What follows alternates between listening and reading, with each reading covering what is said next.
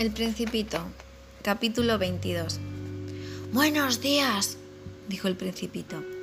Buenos días, respondió el guardavía. ¿Qué haces aquí? Formo con los viajeros paquetes de mil y despacho los trenes que los llevan, ya a la derecha, ya a la izquierda.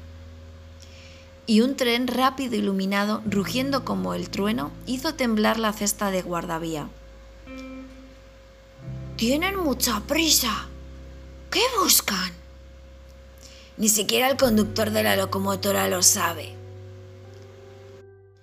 Un segundo rápido iluminado rugió en sentido inverso. ¡Ya vuelve! No son los mismos. Es un cambio. ¿No se sentían contentos donde estaban? Nunca se siente uno contento donde está. Y rugió el trueno de un tercer rápido iluminado. ¿Van persiguiendo a los primeros viajeros? No persiguen absolutamente nada. Duermen o bostezan allí dentro. Únicamente los niños aplastan su nariz contra los vidrios. Únicamente los niños saben lo que buscan.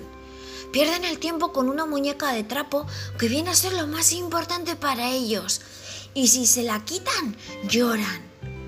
¡Qué suerte tienen!